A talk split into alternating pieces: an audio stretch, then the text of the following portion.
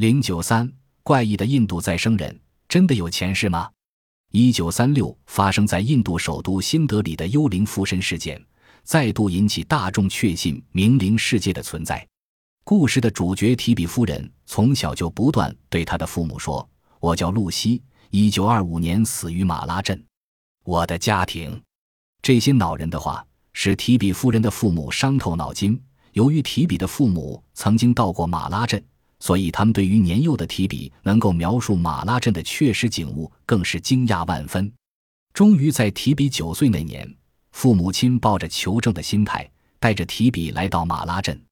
沿途，提比愈来愈兴奋。一出火车站，提比几乎是拖着父母来到露西的家。更令人惊异的是，提比从小只会讲兴兹语，而此刻他竟然和露西的家人用当地话激动地聊了起来。不但能叫出露西家人的名字，还将露西生前的事说得异常详细。